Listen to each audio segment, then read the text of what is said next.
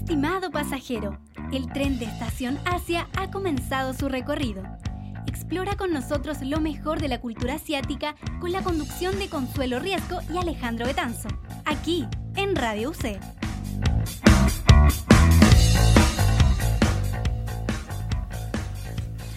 Bienvenidos a Estación Asia, el programa que revisa la cultura asiática tanto tradicional como popular. Soy Consuelo Riesco y junto a Alejandro Betanzo, más conocido como Cordy, Hola, hola.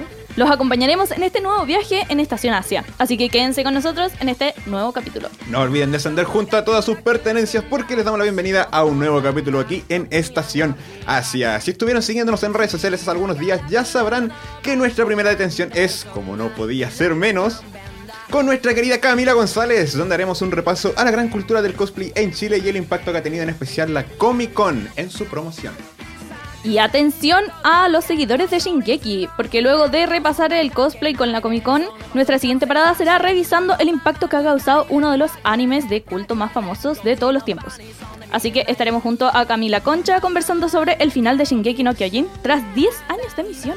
Pero nuestro recorrido no se detiene ahí, puesto que en nuestra tercera parada estaremos analizando uno de los fenómenos que ha dado que hablar en Corea en el último tiempo, el odio hacia el movimiento feminista y los motivos que evidentemente hay detrás. Esto por supuesto de la mano de Tamara González, esto a raíz del ataque que sufrió una joven por parte de un hombre solo por tener el pelo corto. Y bueno, estás un poco cansado de tener tiempo libre, un poquito aburrido y tienes ganas de maratonearte una serie, pero no sabes por cuál empezar. y bueno, no quieres ver Jujutsu Kaisen por décima vez. No, por favor. Entonces quédate con nosotros en nuestra última parada donde nos detendremos junto a Trinidad Kinsakara en una nueva recomendación de la estación con contenido jugoso para que puedas disfrutar ahora que las vacaciones están a la vuelta de la esquina o para echarte todos tus finales. Y bueno, el equipo conformado por nuestros reporteros y reporteras, Ali en redes sociales, Belu en producción, junto a nuestra editora Yoshi, Owen en cámaras y nuestros sonidistas Felipe y Guille. Y Ricardo. y nosotros quienes les hablamos, estamos muy emocionados de acompañarlos el día de hoy, así que quédense con nosotros mientras revisamos las noticias de la semana.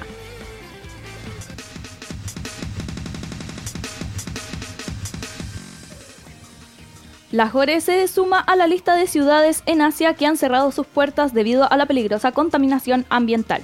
La segunda ciudad más poblada de Pakistán decidió cerrar oficinas, parques públicos, centros comerciales, escuelas y movimiento limitado del transporte público y privado debido a un aumento de más de 400 del índice de calidad del aire. Esta mega ciudad cuenta con más de 13 millones de habitantes y la cifra de afectados ha subido a casi 50 millones de personas. Las autoridades de la provincia pakistaní de Punjab han impuesto una emergencia ambiental y sanitaria en tres ciudades, Gujranwala y Hafizabad, además de Lahore, hasta que la situación mejore. Atención porque China se prepara para celebrar el Día del Soltero y es que a quienes disfrutan de comprar por plataformas como AliExpress o Wish tienen que estar atentos porque mañana 11 de noviembre China celebra el Día del Soltero más conocido como el 11-11, una tradición que comenzó en este país hace 30 años porque se ha globalizado. Varias tiendas ofrecen descuentos y se considera el precalentamiento del Black Friday, dejando de lado el consumismo que se ha instalado en este día, la fecha tiene como objetivo celebrar el or- orgullo de ser soltero y reivindicar la importancia que tiene el amor hacia uno mismo. Así que, ya saben, vayan preparando su cartera porque se viene. Y pasando a las noticias de entretenimiento, John Wick dará un inesperado salto al mundo del anime. En una emocionante revelación, el director Chad Stahelski ha anunciado que la franquicia de John Wick se expandirá con un anime. Durante una aparición en el podcast de Discourser, realizada el día de ayer, Stahelski compartió detalles sobre este proceso tan esperado. El director em- expresó su entusiasmo por esta nueva dirección creativa, destacando la colaboración con talento japonés para llevar a cabo el anime, confesando que su enfoque creativo se encuentra completamente centrado en la realización de esta serie. John Cook realiza sorpresivo concierto en el Times Square y es que el famoso cantante del grupo BTS se subió de sorpresa este jueves al escenario de TSX Entertainment ubicado en el corazón nada menos que en la plaza de Times Square en Nueva York. Presentó canciones de su primer álbum en solitario, Golden, donde estas fueron presentadas por primera vez con público. El escenario de TCX, un lugar de actuación al aire libre que se inauguró en el centro de Times Square en julio, acogió a su segundo artista, John Cook, después del rapero y cantante estadounidense Post Malone. Baby Monster anuncia finalmente su debut. YG Entertainment anunció la fecha del debut de Baby Monster, el primer grupo femenino de la agencia en 7 años. Este está compuesto por 7 integrantes de tres países asiáticos, Corea del Sur, Tailandia y Japón. Estas son Ayon, Haram, Dora, Farita, Chiquita, Ruka y Asa.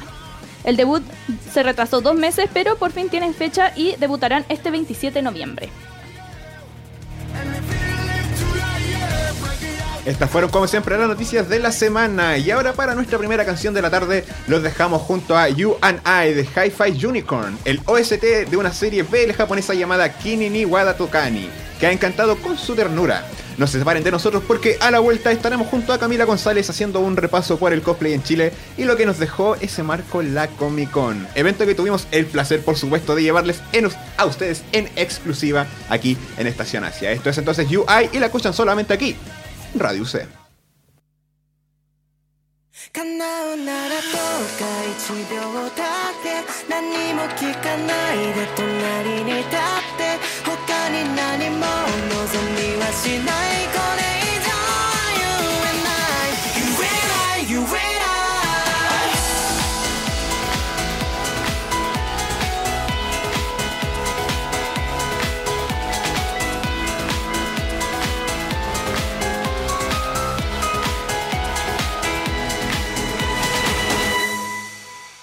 気づけば横にはいつも君がいた。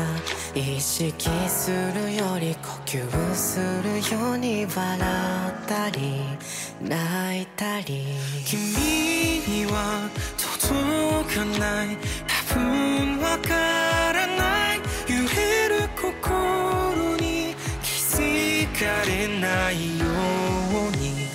Let me be 君の場所までどれくらいたどり着くまで Don't wanna cry 胸が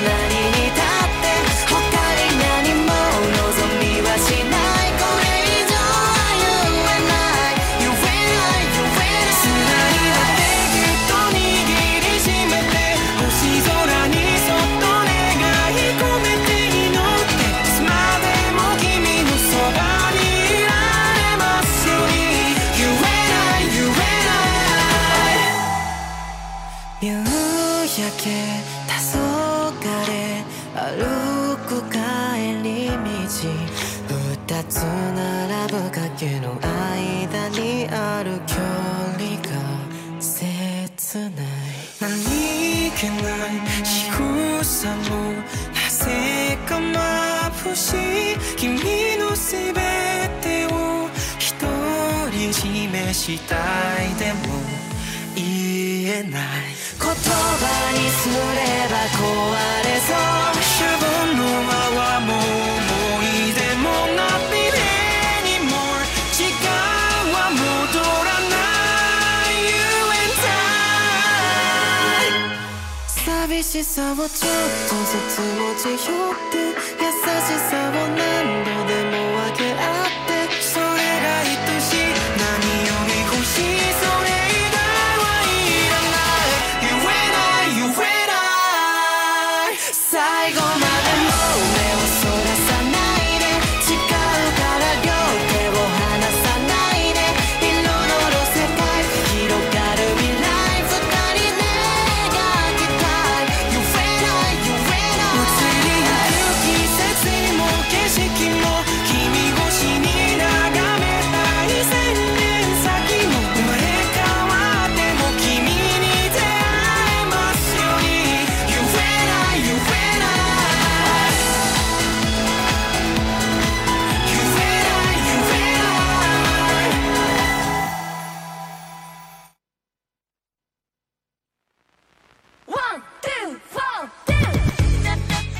Acabamos de escuchar You and I de Hi-Fi Unicorn. Y siendo las 4 con 11, nos encontramos de regreso aquí en Estación Asia. Y como algunos de ustedes vieron por nuestro Instagram, y si no, recuerden seguirnos joven. joven, síganos. Como Estación Asia fuimos efectivamente a la Comic Con, donde precisamente uno de los mayores eventos dentro de esta convención es el cosplay. Pensemos más en específico en el God of Cosplay. Como para remarcarlo de God of Cosplay. Así que en esta parada, Mio nos va a contar cómo es la cultura del cosplay que se vive aquí en nuestro país. Mio, ¿cómo estás? Muchas gracias, Cordy. Estoy muy bien. Y tal como decías, la competencia de cosplay, el God of Cosplay que se vivió en la Comic Con este año fue intensa. Habían muchos trajes con una producción increíble. Y como pueden saber, la Comic Con es el evento del año para todos los fans de todo tipo de contenido geek. Y esto no solo incluye el anime y el manga, también incluye cómics, series occidentales, películas, videojuegos y todo tipo de gusto nicho. Pero antes de meterme más a fondo en lo que es Chile, lo que significa eh, la Comic Con para la cultura del cosplay, quería preguntar, ¿saben cuál es el origen del cosplay? ¿Como de la palabra? El origen del cosplay, ¿cómo empezó? Ah. O sea, no, no, no sé tanto el, el origen de cómo empezó el cosplay, pero sí sé la que es como una, una acotación de custom play. Ah, debió Bueno, empezar con bueno, sí. como fandom viejo, así como Star Trek. O Claro, miren, miren, si me permiten los voy a arrastrar de vuelta al tren porque nos vamos a la provincia de Odaiba en Tokio. Vámonos entonces.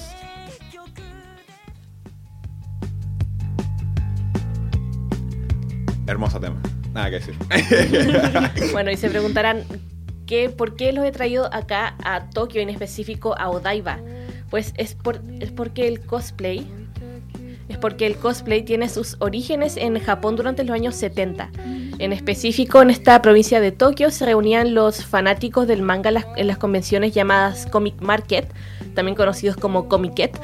En estas convenciones se reunían tanto fanáticos como autores y otros ilustradores que o intentaban surgir como mangakas o estaban ahí para compartir sus doujinshis. Para los que no sepan, los doujinshis son básicamente como, como historias creadas por los fans, fanfictions, sobre algún medio que ellos disfrutan. Sería como una suerte de historia a partir de, no sé, por ejemplo, yo hago un doujinshi de, De Naruto, por de ejemplo. Naruto. Claro, Wattpad está lleno de... Tenemos Wattpad, gente. claro, claro, pero, pero el término cosplay en sí se popularizó en 1973 debido a la revista MyAnime, que ocupaba este término para referirse a las personas que llegaban disfrazadas a convenciones. Este término viene de la combinación de las palabras costume o disfraz y roleplay, que es juego de roles. Entonces esta, esta, este término encasilla lo más importante que es un cosplay, que es la interpretación de un personaje por medio de un disfraz y la dramatización de la persona que lo interpreta. Mm, Y con esto definido me los, me los traigo de vuelta a Chilito porque les tengo, les tengo una pregunta que hacer, ya que conocemos ahora qué es un cosplay. ¿Puede Fiu, la mascota de los panamericanos, considerarse un cosplay? O Opinen. abro debate, abro hilo. Abro, abro debate. O sea, porque tiene que ser un personaje. Tiene Sí. que ser un personaje con como personalidad y con como lore, parte de un fandom. Yo diría que, que Fiu al principio no era un cosplay, pero ahora la- los fans le han hecho tanto lore al pájaro que argumentaría que si alguien se disfraza de Fiu, hace cosplay. Yo me iría más por la línea de que es más bien un, un, un corpóreo. O sea, siento que así como súper conservador de que para hacer un cosplay tendría que ser como de un, no sé, de un, de un manga, de una serie, de una película. Más o menos así. O sea, ve- Bueno. veo, veo a Figo más como un corpóreo. Bueno, para, para su información, Fiu desafortunadamente no puede considerarse un cosplay. ¿Y por qué? Porque esta es una mascota y está creada para hacer promoción a algo. No, ya. Entonces, eh, Fiu no puede ser considerado un cosplay, pero si alguien hace un cosplay de Fiu, eso sí es un cosplay. Ah, ya. Makes sense. Entonces, Entonces, otros corpóreos tampoco. tampoco entran. No. o sea, Pero, ¿podría pero ser cosplay del Dr. Simi? puede ser cosplay de, de Dr. Simi mientras no trabajes. Mientras no trabaje en la farmacia. Claro. Pero curiosamente, curiosamente, eh, la comunidad furry sí entra en esta categoría ya que son personas que se caracterizan como sus propios personajes. Ah, como los OC, entonces, si así cosplay de tu OC, es, considerado cosplay. Ya. Ok. Pero bueno, ya está muy establecido que en Chile tenemos una cultura de cosplay. Solamente hay que mirar a unas semanas atrás con la nimita de Goyo en el metro, donde llegaron cosplays- cosplayers caracterizados como el personaje, como para hacer presencia. O también cada película perteneciente a lo considerado geek eh, tiene convocatorias de gente que llegan en cosplays super producidos. Solo basta este año mirar a la película de Mario, la película de Five Nights at Freddy's, son películas que, que, tienen como fandoms bien nicho que llegaron súper disfrazados a ver la película. Sí. Ahora me acordé, por ejemplo, del. Hablando de los furries, del Legochi, que estaba, que estaba en la Comic Con y. mm, Estaba en el Pride también. sí, Me lo tomé en el. Pride al Legoshi. Ah. Saqué foto con él y todo. Pero, mío, ¿qué es. eh, ¿Qué podríamos considerar como lo más importante a la hora de hacer el cosplay? Bueno, nosotros en la Comic Con le preguntamos a algunos de los cosplayers qué es lo más importante para ellos en el momento de hacer cosplay.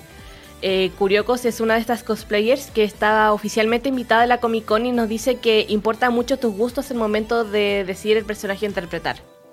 que te guste el personaje que vas a hacer. Para mí no, no es que no es que tenga el traje más grande, no es más que, que también te maquilles ni nada, sino que te guste, porque a mí me ha pasado que una vez hice un personaje que no me gustó o que no me sentía cómoda y es una sensación súper fome porque al final no, no te metes en el personaje, en, a veces te incomoda hacer poses que tiene el personaje que en realidad no son cómodas para ti, entonces lo más importante para hacer cosplay es que te guste el personaje. Pero también el motivo de hacer cosplay, además de interpretar un personaje, es cómo reacciona la gente, que es como cuenta Kado Chirios, otra cosplayer. la reacción de la gente cuando te ve de un personaje que le gusta y tú usar el traje de un personaje que amas. La verdad que eso a mí me pone muy feliz. Pero bueno, eh, ¿qué es lo más importante del cosplay para ustedes? Tener plata. Bueno, plata sí, es muy importante la plata. También hablábamos con varios cosplayers que decían eso. Hay que tener mucha plata ahorrada para poder hacer un muy buen cosplay. Claro. Empezar chico, supongo. Eh, no, para mí yo creo que lo importante es como decía ella, que uno se pueda meter en el personaje, que te guste, eh, que te, te sintáis cómodo en el fondo en el personaje, porque al final si estáis caracterizando y la gente que se va a sacar fotos contigo, que pasa harto cuando uno se disfraza en las convenciones, también espera un poco el que estés cómoda, el que estés representando, así que yo creo que eso para mí es lo más importante, lo que Tam- decían ella. También la apasiona, porque, Ujú. claro, sí, estamos viendo así como si estás, si vas a hacer un cosplay de Kratos, tú tienes que ser Kratos, tienes que, tienes que interpretar realmente al personaje y ponerle pasión a tu, a tu cosplay. Sí, yo creo que la oportunidad de crear comunidad a través del cosplay es como lo que más me gusta a mí. El simple hecho de poder acercarte a alguien, pedirle una foto porque los viste y pensaste, wow, esa persona tiene un gusto muy parecido al mío. Y con todo este carácter visual que tiene el cosplay, esa conexión que crea con la gente es algo único que se siente en estos espacios que nos entregan las convenciones como son la Comic Con. Pero tristemente hay gente que se queda fuera de esto y es una de las críticas que hizo la animadora del concurso de cosplay final del evento, porque desafortunadamente el cosplay no es un ambiente muy accesible para discapacidades, tanto para cosplayers que presentan una discapacidad como para personas que presentan una discapacidad. Mm. Sí, Y es este, verdad. y este es el mensaje que dejó Lorena Miki sobre esto al final de la competencia de cosplay. tiene que estar presente en Comic Con porque la Comic Con es para todos. Así que voy a seguir regalando. Pero bueno, eh, esto era en relación a una persona ciega, que no, una persona sorda que se encontraba dentro del público, que no tenía manera de escuchar o comunicarse con, con las personas que estaban ahí para saber qué estaba pasando en la competencia, efectivamente. Mm. Sí, pero mm, hay que remarcar luego la, la reacción del, del público, que tuvimos la oportunidad de estar ahí presentes y fue bastante emocionante lo que pasó después. Porque después, eh, claro, la conductora pidió, la Lorena, así como que pudiéramos, así como todo el público pudiera realizar una- un aplauso con el gesto y luego ver como toda esa, esa oleada de gente haciendo eso fue muy emocionante, muy emocionante. Sí. Igual yo vi hartos cosplayers en silla de ruedas. Así que como dentro de, de esa parte de la inclusión también me sorprendió bastante. De que incluían la silla de ruedas en el cosplay en el mundo.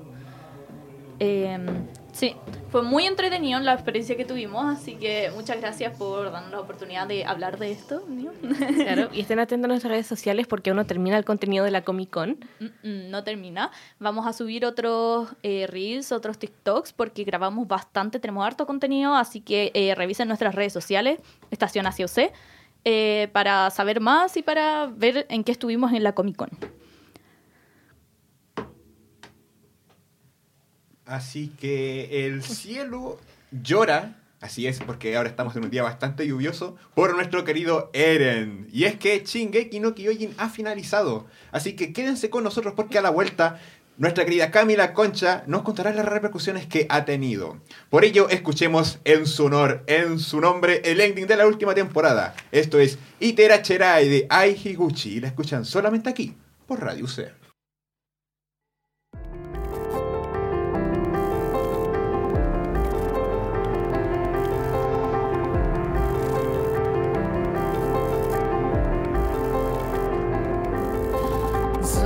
探してた捧げた心臓のありか。本当の思いを教えて夢物語でいいから最後に何がしたいどこに行きたい。私はね帰りたいよ。一緒の家に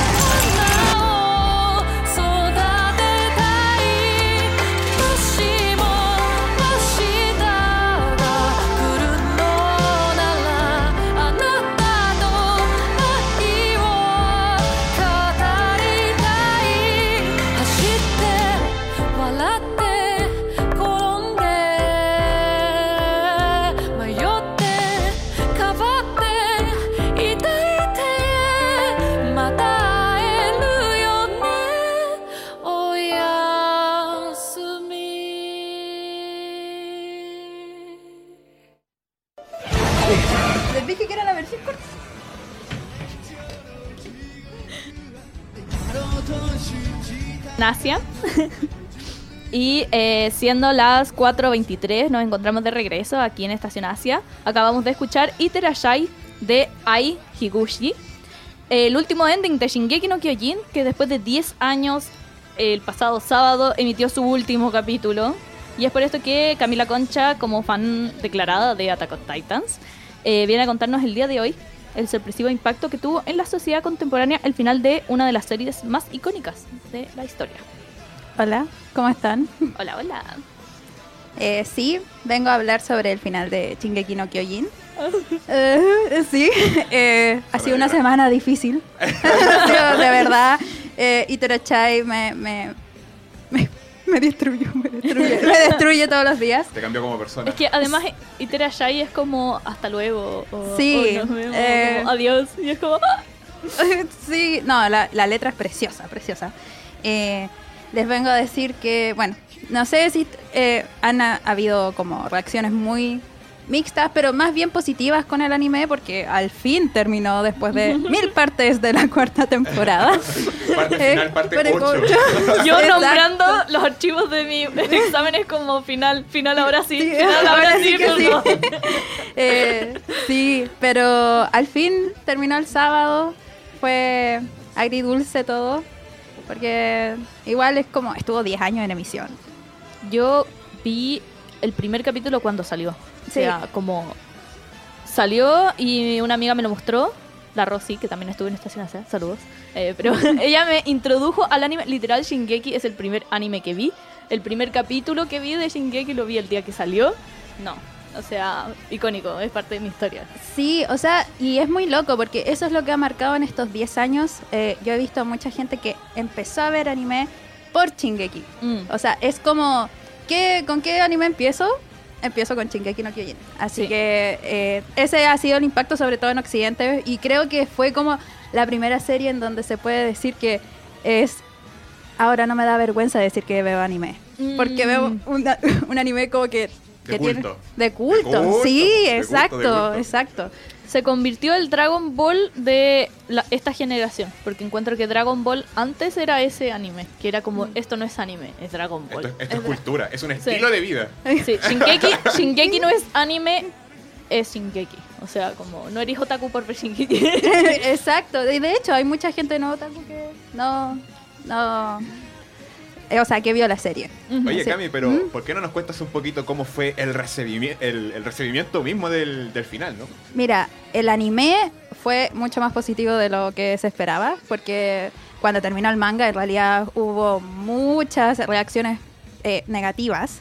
Personalmente yo también tuve algunas eh, por temas de ejecución, no tanto en, en el final, pero eh, fue todo muy bien. Es que el anime arregló justo la parte problemática para mí personalmente, que fue la conversación que estamos viendo en pantalla de entre Eren y Armin, sobre todo por el diálogo que tiene Armin, que, que siento que cambió el sentido del final en- como por completo. no quiero dar spoiler, pero fue, fue crucial. O sea, cambió mi imagen de Armin después de ese cambio. Entonces cambiaron el final. ¿Cómo? No, no, esencialmente es el mismo. Ah. No, todos sabíamos, o sea, los que leímos el manga, eh, sabíamos a lo que íbamos, pero eh, deja, deja una como un mensaje distinto, este diálogo crucial entre estos dos mejores amigos. Mm. Eh, había mucho problema con el final del manga que tuvieron que cambiarlo como... Es que hubo un error de ejecución. Ah. Eh, fue, como te digo, había malo entendido. O sea, Armin en el manga era como justificando a Eren, perdonando a Eren, y de repente ahora en el anime era como, estoy tomando responsabilidad por lo que sucedió dentro de la historia. Ya. Sí, de hecho, tengo entendido que, o sea, bueno, crearon hasta un. La comunidad creó un doujinshi en el Attack on Titan no Requiem. Por Sí. el enojo, así como ya. Sí, es que durante el... Es que pensar desde que empezó el anime, la segunda temporada se demoraron cuatro años en sacarla y el manga salía mensual. Había mucho tiempo para pensar, digerir cada capítulo, cada información que se entregaba. Entonces surgieron muchas teorías, o sea, el fandom se alimentaba de esto, ¿ya? Entonces llegó como un fanatismo demasiado grande cuando hubo una división sobre interpretaciones de la historia. Y claro, se creó este... Es que ni, ni siquiera lo declararon un doujinshi. Es como, no, este es el final que merecía Shingeki no Kyojin. Este es el donde- verdadero final. Sí, que en donde Eren y, e Historia eran los enemigos de la humanidad y ellos triunfaban hasta el final y que la guagua de Historia era, era de Eren y todo eso. Ah, Ah, así como, ah, y todos dicen ah, contexto de eso, pero bueno, se, se dio esa teoría que mucha gente se creyó y se la creyeron de verdad. ya. Pero, mm, o sea, sé que Isayama había dado una entrevista en el New York Times refiriéndose también al, al tema del final del anime.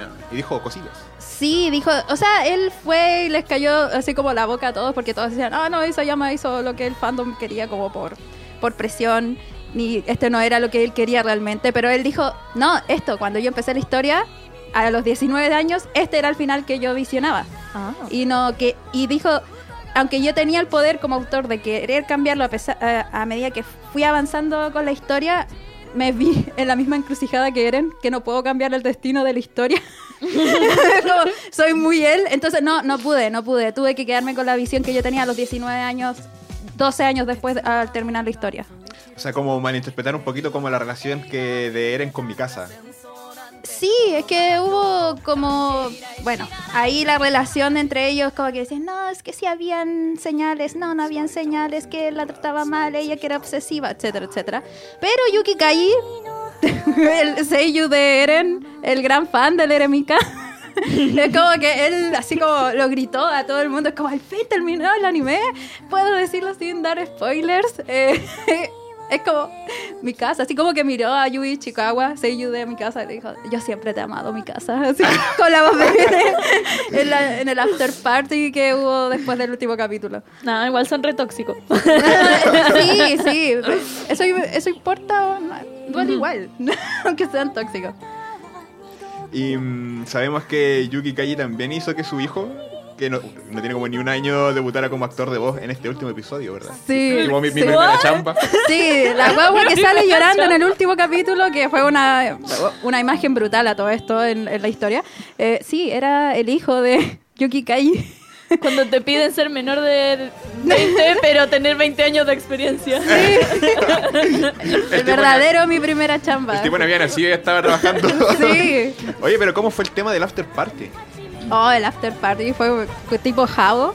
Como que hay gente que eh, compró entradas y se iba a una salita virtual a compartir con otra gente y había, no sé, te podías tomar una cerveza virtual con otro compañero ahí fanático de Chingeki. Chela por, Sí. chela por wifi. Sí, sí, y eh, también como que eh, habían como eh, murales, tí- típicos así como de, de los personajes, estaba todo ambientado con el mundo de Shingeki, la arquitectura, todo eso. Y había como una- unas estatuas así de, del titán acorazado con el titán de ataque, así como en vez de andar peleándose, que era lo típico, era... eh, Y ya para cerrar, ¿cómo Sí. viviste tú este final? Porque yo no lo he visto todavía, pero ¿qué tal? ¿Cómo estás tú? Ay, lloré, lloré, no sé cómo hicieron un after party. Yo no quería celebrar que seca el sábado, todo el fin de semana. Eh, pero bueno, se fue un, un, un gran anime. Eh, no sé, qué pa- para mí es difícil encontrar un top, porque algo que so- eh, sobrepasa esta historia. Está muy bien construida, a pesar de todo. El final no fue perfecto, pero era lo que se esperaba al final. Eso. Que eso. Sí. Bueno, para aquellos que no lo han visto, es icónica y probablemente dejó una huella muy grande en el mundo de anime. Así que muchas gracias por traernos este tema, por hablarlo, porque era necesario. Eh, había que hacerlo. Había Alguien tenía que hacerlo. Alguien tenía que hacerlo. Y bueno, después de escuchar eh, esto del final de Shingeki no Kyojin, ahora escucharemos Guilty, que es una nueva canción que nos entrega Taemin del grupo Shiny. Y esta vez con su nuevo álbum de solista. Quédense con nosotros porque a la vuelta estaremos con Tamara González analizando uno de los fenómenos que ha dado que hablar en Corea en el último tiempo, que es el odio hacia el movimiento feminista. Y bueno, los motivos que tiene detrás. Esto es Guilty por Radio C.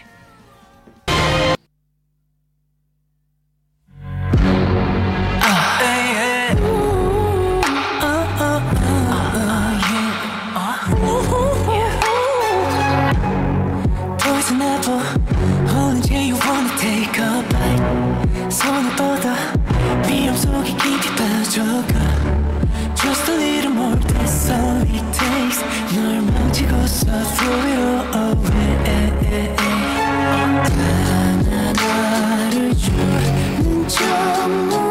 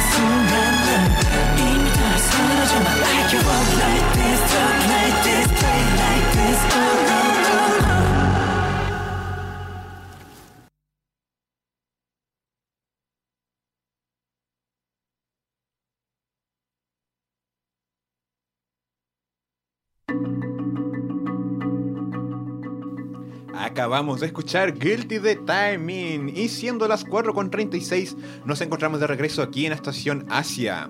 Y es que alrededor del mundo la lucha por la igualdad llevada a cabo por el feminismo siempre ha encontrado detractores. A partir de una noticia donde una mujer es atacada en una tienda bajo la excusa de ser feminista, es que hoy recibimos a nuestra querida Tamara González, con quien hablaremos del odio particular que se ha generado contra el movimiento feminista en Corea. Tami, bienvenida. Hola, así como tú dices, Cordy, vengo con un tema bastante serio. Y yo que tiro chistes, así que me voy a aguantar.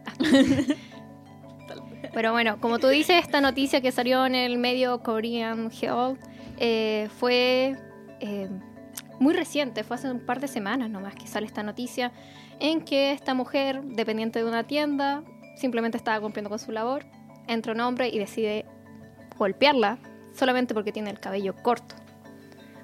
Cuando se le pregunta al hombre por qué fue, fue porque asoció el cabello corto con el ser feminista. Y por eso les traigo este tema hoy en día, ya que eh, el feminismo eh, tiene una percepción diferente desde, la, desde este mundo asiático y sobre todo Corea del Sur.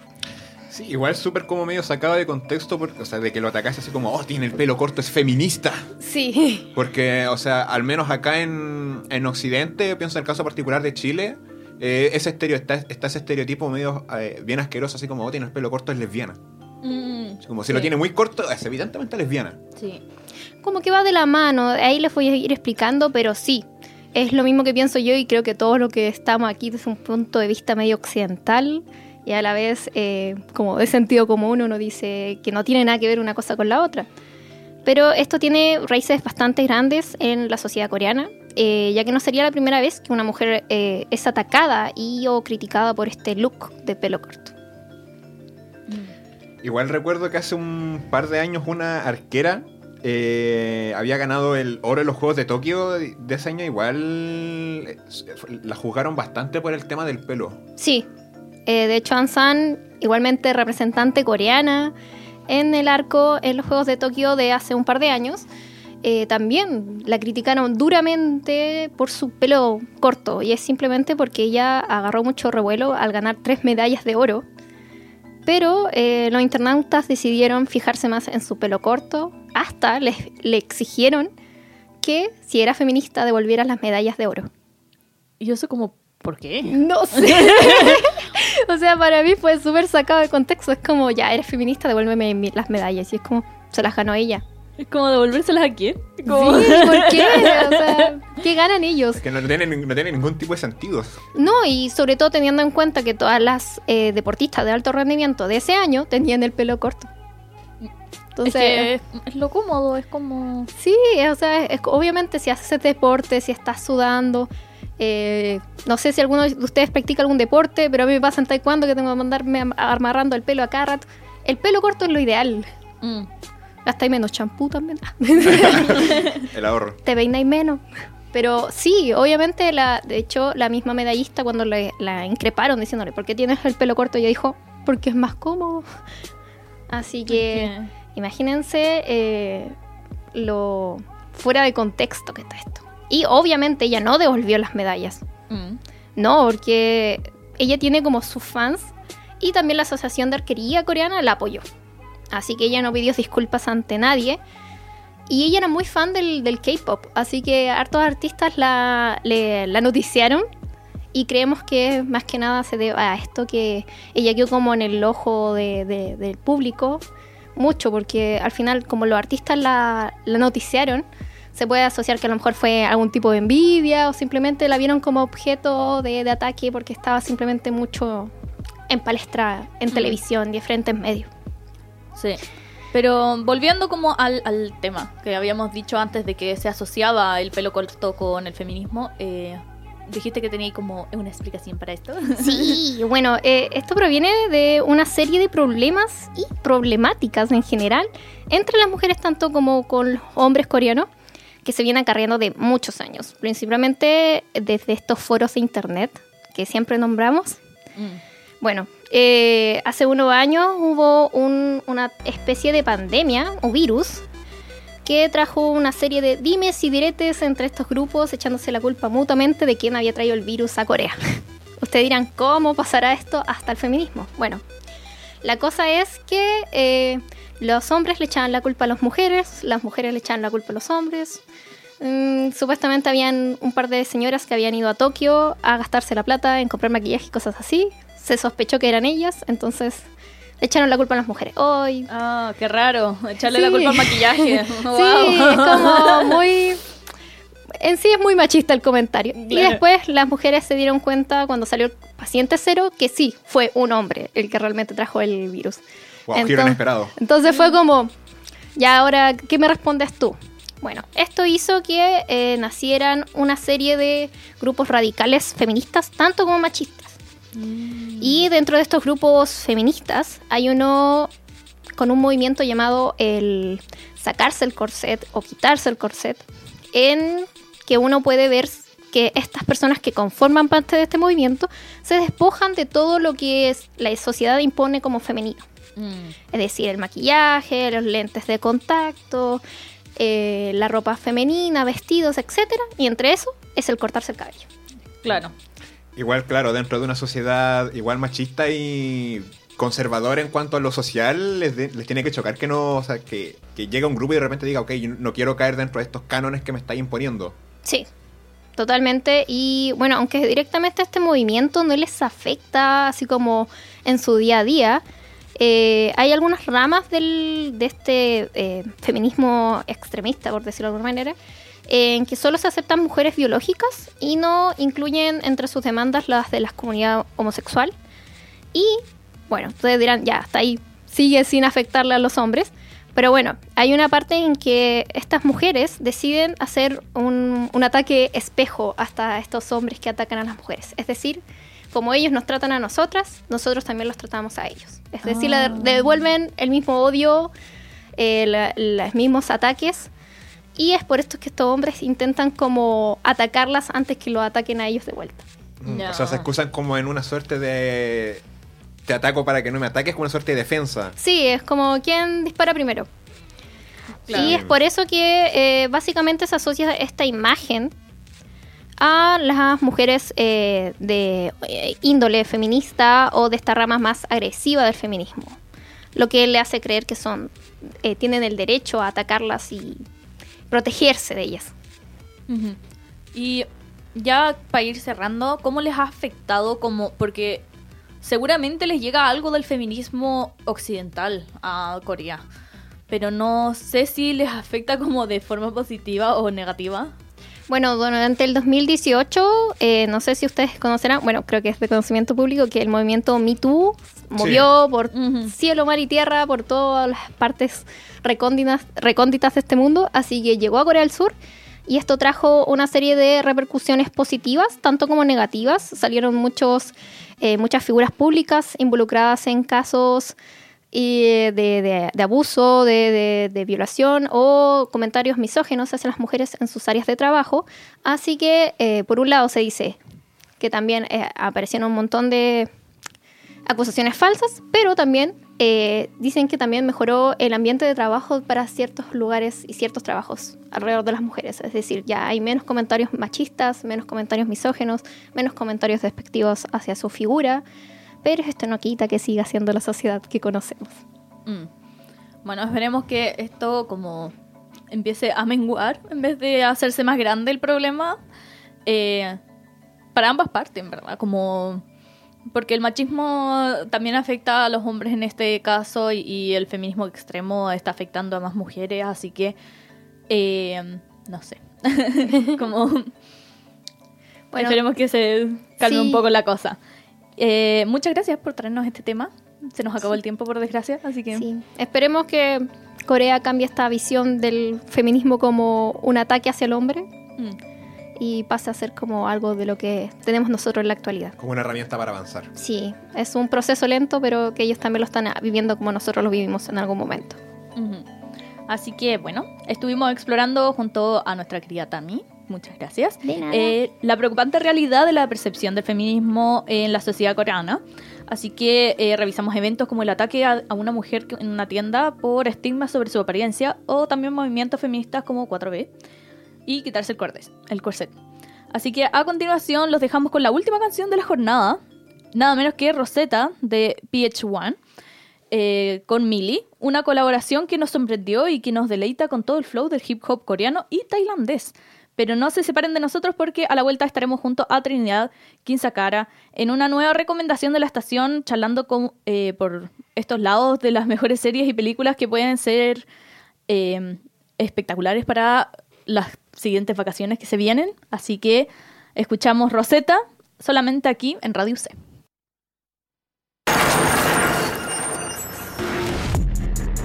Uh-huh. Yeah. Yeah.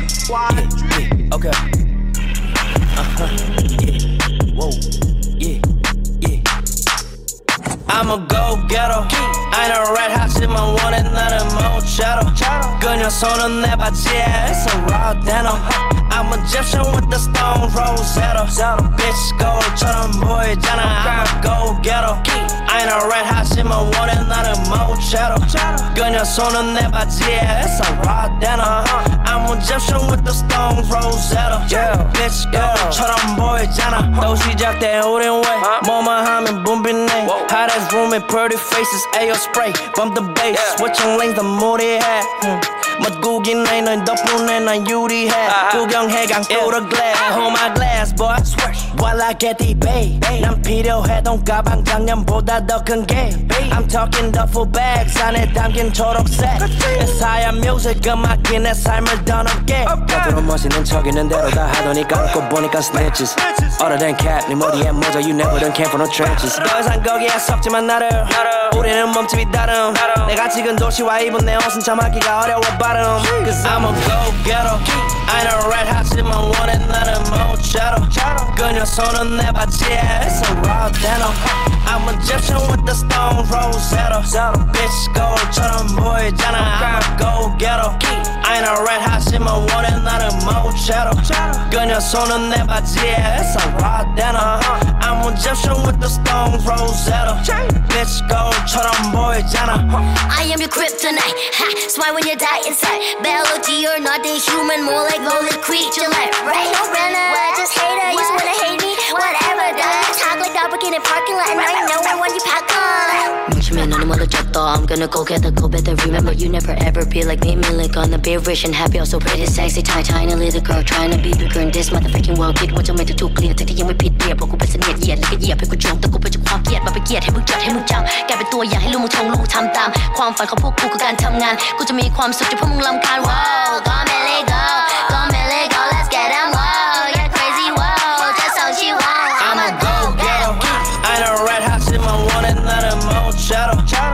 손은 내 바지에 it's a raw denim. I'm Egyptian with the stone Rosetta. Bitch gold처럼 보이잖아. I'm a go-getter. I ain't a red hot shit, my one and 나는 모차로. 그녀 손은 내 바지에 it's a raw denim. I'm Egyptian with the stone Rosetta. Bitch gold처럼 보이잖아. I don't fuck with you, bitch. Everything bullshit. Everybody know that you're fucking stupid. Peach in his bag, Millie do it again, yeah. Peach in his bag, Millie do it again.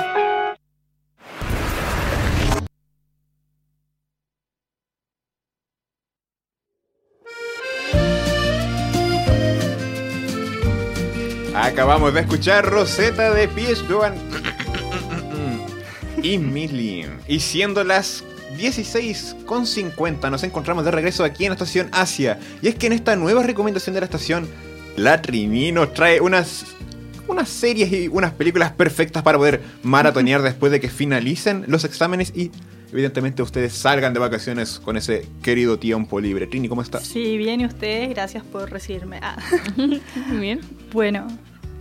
Ay, sí, sí, sí, ahora sí. Eh, bueno, hace rato no les había traído recomendaciones de series y películas y antes como que igual traía harta, así que ahora vengo con dos series y una película para quienes tengan ganas de una maratón, tengo de todos los gustos, estamos con drama, comedia y acción. Uh. Sí, Tenemos variedad. sí, hay variedad. Para todos los gustos. Para, todos los gustos. para gustos colores, mi gente. Bueno, voy a partir hablando con la recomendación de una película que realmente digo, véanla, se llama Past Lives. Probablemente les suene porque ha estado en cientos de carteles de movie por todo Santiago. Mm. Ustedes van a una esquina y va a estar esta imagen de la portada, que es la protagonista mirando como para el frente. ¿Sí? Ya. Sí, sí. Sí. Eso. Em, bueno, esta película lamentablemente aún no está en movie, pero lo estará. Si esos carteles dicen la verdad. Si que no Eh, mienten. Si les creemos. Sí. Y bueno, em, es de la directora Celine Song y para mi propia sorpresa es la primera película que ella dirige, es su ópera prima. Es producida por el estudio A24, que no sé si les suena, en mi Sí. opinión es el mejor estudio de producción del momento, eh, que nos ha traído clásicos contemporáneos como After Sun o Todo en todas partes al mismo tiempo, perdón decirlo en español, que es otra película increíble con chino, con un cast chino-estadounidense. Eh, por si aún no lo ven, está en Prime. Recomendación de pasada. Y cuéntanos un poquito de qué se trata, porque al menos yo vi el tráiler, yo lo relaciono con Your Name por algún motivo, como por la búsqueda, pero... Mm, no Como ah, eso, sí. E- Esa relación que hago, pero ¿por qué no nos cuentas de qué trata? Bueno, narra la historia de Si Young, que eh, es protagonizada por Greta Lee. Vive en Corea del Sur esta niña, eh, pero por tema de trabajo sus papás tienen que mudarse a Estados Unidos, lo que le hará cambiar su nombre, su vida, y lo más triste para ella será dejar a su mejor amigo, con quien comparte como mucha complicidad y con quien se vuelve como a la casa después del colegio. Eh, este amigo es protagonizado por Yotao. Em, y bueno, se darán distintos saltos temporales en la historia que nos irán a seguir como la vida de estos dos personajes y sobre todo tiene como esta idea romántica de conocer a alguien en el momento indicado o, o de conocer a la persona correcta pero en el momento equivocado. Bueno, no voy a decir cuál. ¿Y qué hay, por ejemplo, o sea, dónde podemos verla en- para poder disfrutarla? Em, fue. O sea, está en Apple TV y próximamente va a estar muy, como había dicho, si es que estos carteles son de verdad. Y mm, hablando de la segunda, de nuestra segunda serie slash película, ¿qué nos traes, Rani? Eh, mi otra recomendación, como decía, que es para todos los gustos, se llama. Es un drama que se llama Una dosis diaria de sol. Ah, esa me suena. ¿Te suena? sí, me suena. ¿Ya de qué te suena? De que es como, o sea, m- más bien por la sinopsis, no la he visto, pero sí que es como una suerte de estar en una clínica psiquiátrica, entonces lo de una dosis diaria de sol viene como del, de este dar, como una suerte de esperanza a los pacientes. Sí. Ya, está basado de hecho en un webtoon llamado Morning Comes to Psychiatric Ward de Lee Raja y lleva una semana en Netflix. Eh, bueno, se trata de Jung Taeun, que es interpre que ¿Interpretado? es interpretada, sí, gracias, por Park Park Park Bo, Bo. Gracias.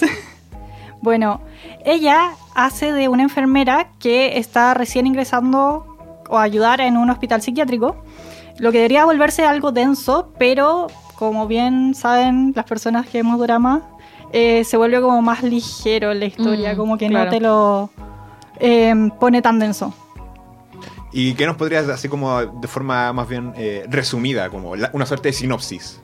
Eh, bueno, cuenta la historia de ella y principalmente se centra en los casos que va a tratar.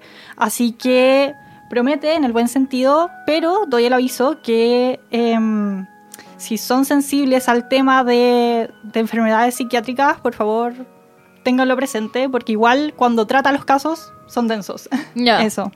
Al menos es bien explicado, pero sí, deben ser brutales. Sí. Y bueno, son 12 capítulos de aproximadamente una hora cada uno. Por si quieren verlo, está en Netflix. Ok. Pasemos entonces a, la- a la- nuestra tercera y última recomendación, Rini, ¿qué nos traes? La última recomendación es una serie que también está en Netflix y es de animación. Aquí es pura acción, así que se llama El Samurái de Ojos Azules. Yo empecé a verla recién. ¿Sí? Es maravillosa. Muy, muy buena. Yo ayer la vi con mi hermano, estábamos pegados así. Eh, quedamos súper enganchados porque sigue la historia de Misu, una mestiza Ronin que busca venganza. Y esta historia se desarrolla en el periodo Edo, conocida como la época de- dorada por tener un gobierno largo después de mucha inestabilidad en el país, ¿cierto? El mejor periodo de todos. Sí. bueno, tiene harta sangre y harta acción. Tampoco sé si es recomendable verla con los papás. No, No. no, no. Tiene- Con niños tampoco. No, con niños tampoco. Tiene, de hecho, creo que más Sí. 16. Sí. Em, pero lo mejor, en mi opinión, fue que esta historia es narrada desde la perspectiva femenina, siendo que no hay muchas historias como de samurái mujeres, Mm. aunque sabemos que sí existieron unas pocas guerreras conocidas como Onabu Heicha. em, esta historia como que sigue a una mujer y no sé, para mí es bacán tener esa, esa narrativa. Eso. Sí, recomendadísimo si les gusta un poco la sangre, un poco la aventura y hartos como temas políticos también tienen como un poquito en el fondo el contexto social. Eh, bueno, muchas gracias por estas recomendaciones. Eh, Ya. Espero que tengan el tiempo para verlas todas. Si no, elijan su favorita. Sí, espero que les hayan gustado y eso. Nos vemos. Muchas, muchas gracias. Tremi. Ustedes.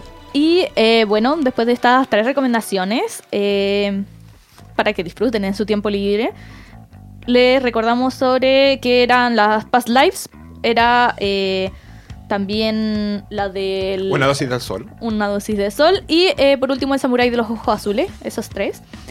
Em, eso, para que las vean. Así que, eh, antes de irnos, ¿por qué no hacer una pequeña recapitulación de todo lo que vimos en este nuevo capítulo de Estación Asia? Y es que en nuestra primera parada estuvimos junto a Camila González hablando sobre la influencia que ha tenido la Comic Con en nuestra cultura de cosplay y cómo esta ha evolucionado en Chile. Luego estuvimos junto a Camila Concha revisando el gran impacto que tuvo nada más que Shingeki no Kyojin, uno de los animes más influyentes de la historia. Luego discutimos junto a Tamara González la situación actual del feminismo en Corea, centrándonos en específico en el odio que sufre este movimiento en la nación surcoreana. Y finalmente estuvimos junto a Trinidad Sakara charlando sobre una lista bien surtida de animes y películas para eh, poder ver este fin de semana y los próximos que vienen luego de vacaciones.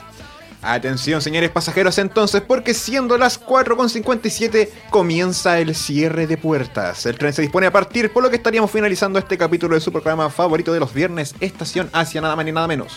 Así es, así que síganos en nuestras redes sociales, nos encuentran en Instagram como arroba estación Asia UC y también pueden encontrarnos eh, todos nuestros programas de Spotify, en YouTube y eh, para que puedan revivir todos nuestros programas anteriores y los que están por venir. Eh, ahí nos encuentran como Estación Asia.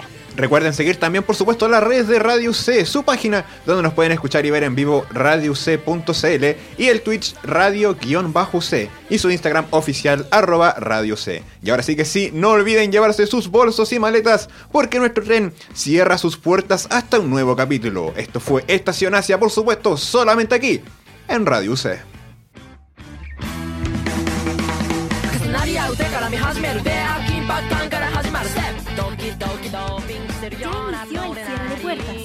Pero no olvides recargar tu tarjeta, porque el próximo viernes a las 4 de la tarde, Estación Asia volverá a estar habilitada y con un nuevo tour, aquí, en Radio UC.